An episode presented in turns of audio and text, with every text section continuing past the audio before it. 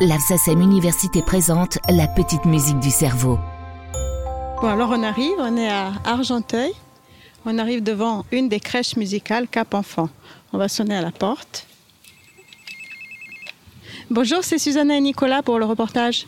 On ouvre la porte et on est dans le hall d'entrée où on voit un piano un demi-queue. Ça annonce la couleur. Hein. On va entrer.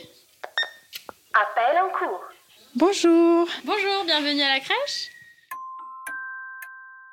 Au premier abord, la crèche Euclide à Argenteuil ressemble à n'importe quelle crèche d'entreprise à l'heure de l'accueil des enfants. Le doudou, la tétine, un bisou et accessoires, les parents déposent tour à tour les bébés avant de repartir travailler. Et pourtant, cette crèche partage avec cinq autres crèches en région parisienne un projet pédagogique bien particulier. La musique est au centre des activités d'éveil des enfants. Ce matin-là, c'est le récital d'une soprano et d'un pianiste qui ouvre la journée. Un vrai petit concert, à cette différence près que les spectateurs et les spectatrices sont assis par terre ou allongés sur les genoux des puéricultrices et que leur moyenne d'âge ne dépasse pas deux ans. Nous retrouvons dans la salle la directrice Claudia Klespiai et la musicologue Ruth Giorno qui accompagne la mise en place du projet musical de la crèche. Le fait de, voir, d'entendre, de sentir à la fois une chanteuse et puis le piano aussi parce qu'après ils peuvent toucher le piano, sentir les vibrations, etc. C'est un moment euh, qui est très fort et dont ils reparlent ensuite énormément en crèche. Les enfants euh, répètent très longtemps. Oh ils ont la possibilité d'écouter de la musique tous les jours ou... Oui, ils écoutent de la musique tous les jours au sein de la crèche, dans la bulle musicale et euh, autour, mais aussi euh, le piano est à disposition, est mis à disposition par le Festival d'Auvers, et il y a des parents et il y a aussi des professionnels qui jouent tous les jours, et donc euh, on a des petits groupes d'enfants qui assistent à ces représentations musicales quotidiennement. Combien de temps euh, peuvent euh, rester euh, les tout petits à écouter de la musique comme ça? Et eh ben là, ça fait une demi-heure qu'ils sont là. ça peut varier, mais en fait, ils ont une capacité d'attention qui est absolument décuplée de ce qui est normal. Normalement, c'est cinq minutes, mais là, ils sont là depuis une demi-heure. Et vous voyez, les enfants sont encore sagement assis. Ils commencent un petit peu à bouger, mais ils restent très, très centrés, très concentrés, très intéressés. Ils ont besoin par le corps de vivre la musique. Donc un enfant qui se lève euh, en plein milieu d'un concert ou d'un moment musical, ça ne veut pas dire forcément qu'il en a marre, ça veut peut-être dire qu'il est en train de vivre une émotion et qu'il l'exprime par son corps en se levant ou parce qu'il sent du rythme et donc ça le fait bouger.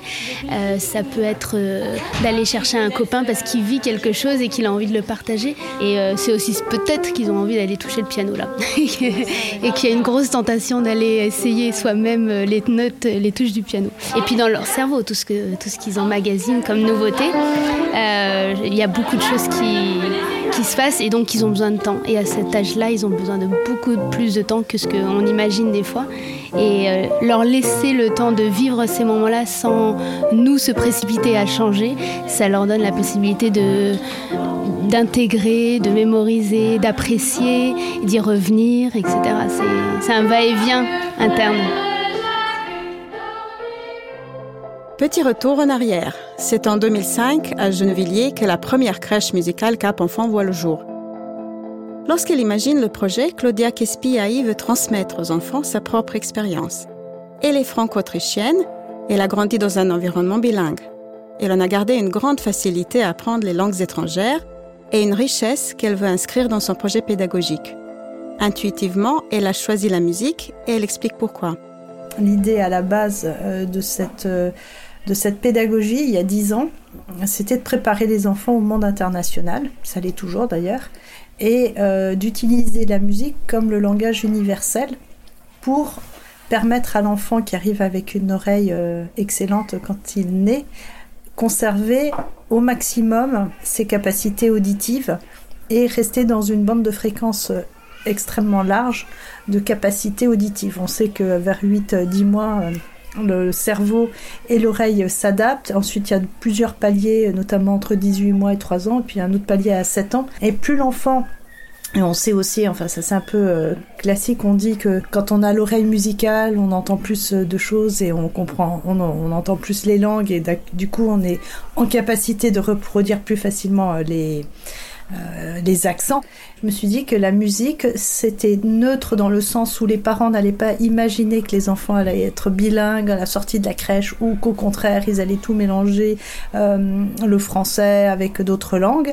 Mais par contre, on développait cette capacité auditive, cette concentration aussi, cette mémorisation. Puis après, au cours des dix années, avec euh, l'apparition des, résultats des neurosciences, on s'est aperçu que la musique avait un impact direct sur le langage. Quel est le lien entre la musique et le langage dont nous parle Claudia?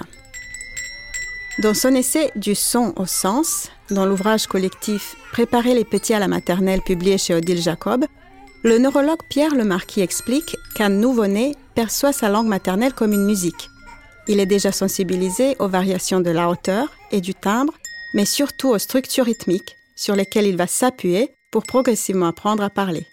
On a plein d'éléments qui nous montrent qu'on chante avant de parler, et puis on apprend à parler grâce au rythme et puis à la mélodie d'une langue. Vous voyez, on est déjà musicien avant que de parler. Quand notre cerveau il est câblé pour la musique, et c'est justement parce qu'on est plus câblé pour la musique qu'on va apprendre le langage avec ça. On a bien montré maintenant que le, bébé va d'abord être sensibilisé au rythme. Si le loup y était, mais comme il n'y pas, il nous mangera. On n'entend pas autant de choses que ça, paraît-il, dans, l'utérus, mais on entend le battement cardiaque, la respiration, bien les, rythmes en musique, ils sont complètement anthropomorphes. Ça suit vraiment les battements du cœur, quoi, si vous voulez. Donc il y a déjà un rythme, et puis le bébé, il entend le, rythme de, de, la langue maternelle.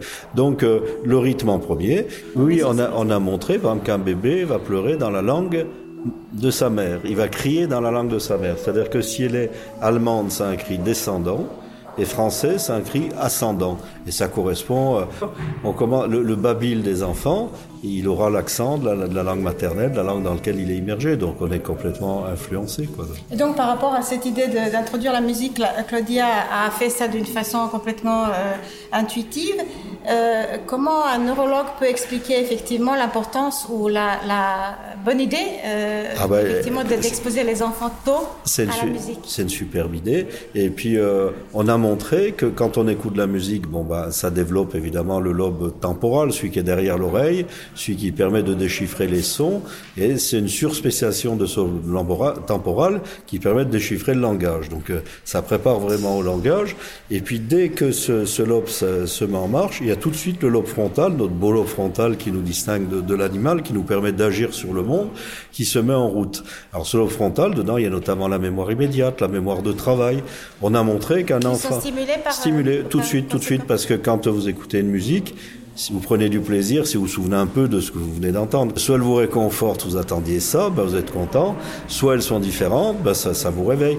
Les berceuses maternelles sont faites comme ça, quoi. Les mamans répètent, donc le bébé il est en sécurité, il dort tranquillement, mais s'ils font que ça, il va pas se développer. Donc une fois de temps en temps, dans le monde entier, le module, ça réveille le bébé, bon. Et puis après, elles reprennent ces couplets refrains. Bon, quand il y a le refrain, ça rassure, mais il faut le couplet pour aller un peu plus loin, pour que ce soit pas monotone les les les crocodiles, sur le bord du n'en parlons plus.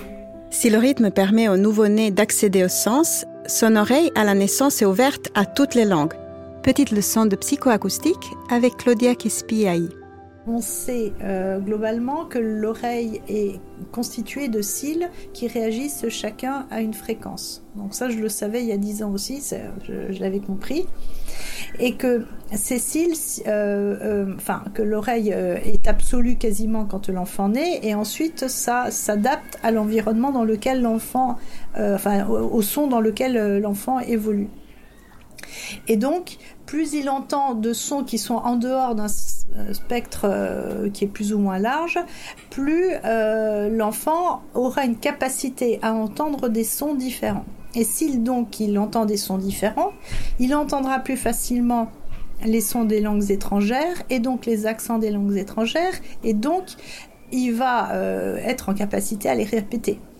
Fort de ça, on utilise la musique parce que c'est un spectre de sons, de fréquences sonores extrêmement large, extrêmement varié. On utilise la musique pour la. Alors, fait. elle, elle diminue de fait, mais elle va diminuer moins, le- moins rapidement, puis on garde quand même une, une forme d'ouverture. L'éveil à la musique développe chez les enfants à la fois l'oreille musicale et l'attention soutenue aux différentes sonorités. Claudia en a profité pour imaginer un dispositif où les enfants pourront être acteurs dans la découverte sonore. Retour à la crèche Cap Enfant à Argenteuil.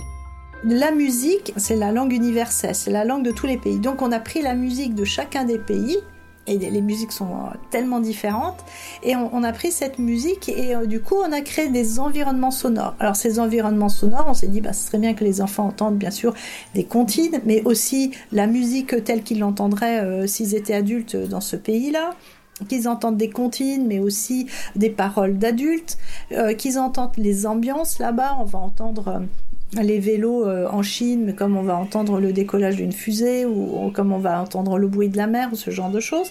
Et puis des sons d'animaux, parce que les enfants, ils aiment bien aussi les sons d'animaux, puis ils sont tellement variés. Donc on a défini comme ça des thématiques euh, larges, et puis on les a euh, catégorisées par voyage, par région. Du coup, on a créé des gammes d'images sonores euh, que vous allez découvrir. Et, et en fait, on voulait aussi que les enfants les découvrent. Et surtout que les enfants les découvrent en étant acteurs. C'est-à-dire que ce soit pas nous qui décidons, on appuie sur euh, euh, un bouton et puis ça diffuse une forme de musique et l'enfant est d'accord, il n'est pas d'accord, il la subit la musique. Alors que si c'est lui qui choisit, il est acteur. Ça crée du plaisir, euh, voilà, c'est beaucoup plus favorable euh, pour attirer son attention, pour sa concentration et puis pour son apprentissage. Et donc, on a réfléchi, enfin j'ai réfléchi à un endroit, j'avais fait un appel d'offres auprès de plusieurs architectes, et puis il y a quelqu'un qui est arrivé avec une idée d'un igloo. Et j'ai trouvé cette idée assez super. Alors on arrive à la bulle musicale. On cherche l'entrée. Il va falloir se faufiler, Nicolas. Coucou. Ruth, qu'est-ce qui va se passer ici? Est-ce que vous pouvez déjà me décrire euh, l'endroit où on se trouve Alors, on est dans la bulle musicale, qui est euh, l'outil euh, pédagogique de Cap Enfant. Donc, on a créé et breveté. Donc là, il y a un groupe d'enfants avec des claves qui sont en train de chanter, faire du rythme. Euh, et, et chanter toutes les comptines qu'ils connaissent. Donc la bulle, c'est un endroit de musical. Ça un ressemble à un igloo en fait. ça ressemble à voilà, une, euh, une sorte de demi-sphère, un igloo dans lequel ils viennent tapis au sol, les parois sont matelassées, donc il y a vraiment ce côté cocon très agréable. Et dans les parois de la bulle, il y a des zones tactiles sur lesquelles les enfants vont appuyer pour déclencher des sons et une image qui est associée au son. Et en fait, les enfants eux-mêmes viennent chercher de la musique, déclencher des sons quand ils ont envie d'en écouter, quand ils ont envie de danser, quand ils ont envie de se raconter des histoires, etc. Et dans la bulle, on a plein d'instruments de musique de plein de pays différents. Donc peut-être euh, ceux qu'on connaît nous euh, de- au niveau occidental, mais aussi on va entendre des flûtes, des une balalaïka, voilà, qui vient de Russie. En fait, ce qu'on voit, on entend le son de la balalaïka, mais on voit aussi sur l'écran qui est dans la bulle Tout à fait. la représentation de de l'instrument. l'instrument de musique. Et donc là, c'est la petite fille qui est là, qui a appuyé sur le capteur et qui a déclenché ce son. Donc là, hop, il y en a un autre qui va y aller.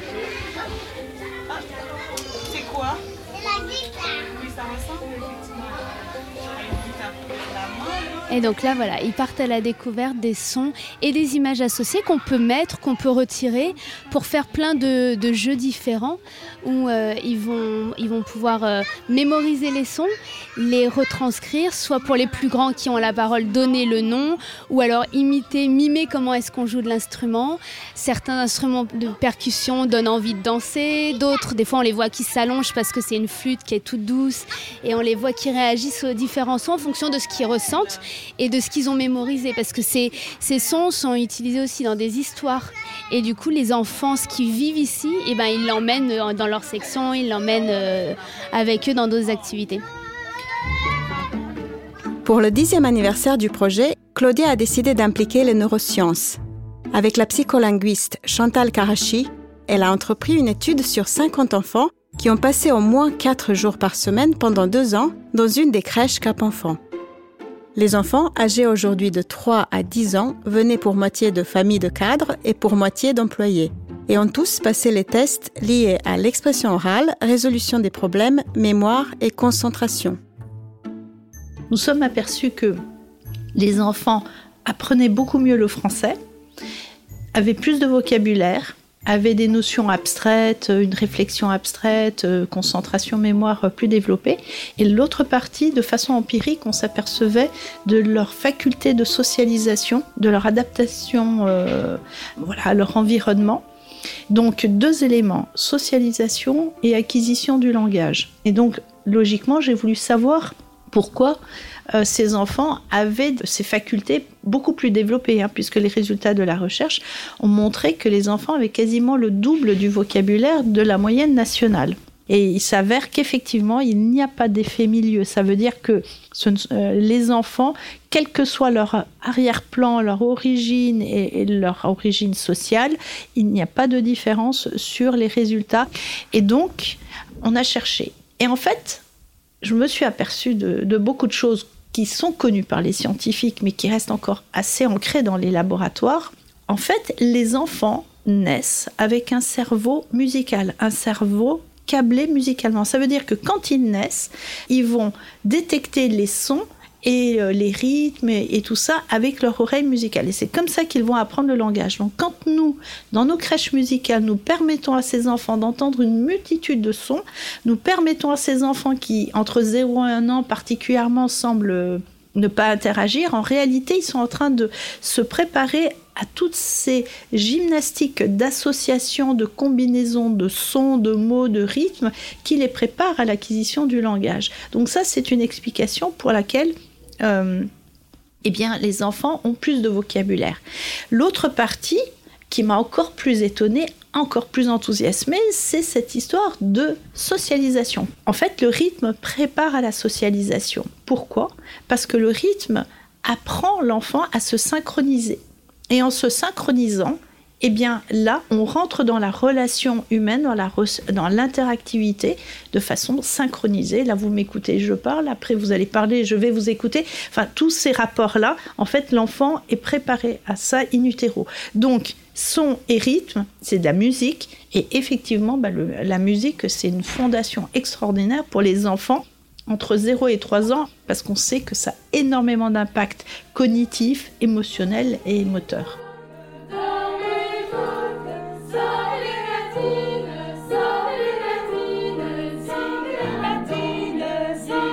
C'était La Petite Musique du Cerveau, un podcast de la SACEM Université. Merci à Claudia Kespiaï, Ruth Giorno, Pierre Le Marquis et à tous les petits bouts de chou que nous avons rencontrés à la crèche Cap Enfant. Merci aussi à Studio Time pour la prise de son et la réalisation. Dans le prochain épisode, on dansera le tango. À bientôt!